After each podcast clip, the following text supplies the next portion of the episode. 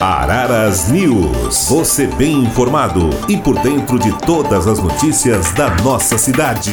O Centro de Recuperação de Animais Silvestres, CRAS Pro Arara, recebeu 108 aves no primeiro semestre de 2021. A maioria das aves são resgatadas ou entregues por munícipes ou por apreensão da Polícia Ambiental e geralmente pertence à família dos piscitacídeos, que são as araras, maritacas, papagaios, periquitos, além de aves de outras espécies como gaviões e falcões e também tucanos. De todas as aves recebidas, 31 foram soltas sem reabilitação, o que corresponde aos casos de animais selvagens já acostumados com o meio natural e que necessitam apenas de cuidados veterinários. Além disso, 46 aves foram reabilitadas e consideradas aptas à vida selvagem. Por fim, cerca de 39 aves faleceram, sendo em grande parte filhotes.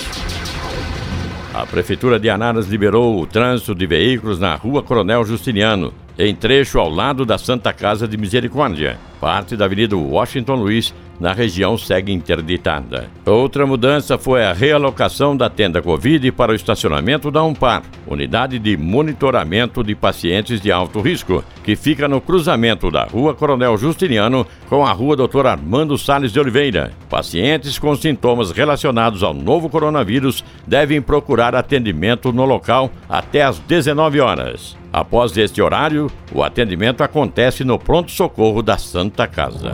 Podcast Minha Araras. Acompanhe aqui as notícias da nossa cidade.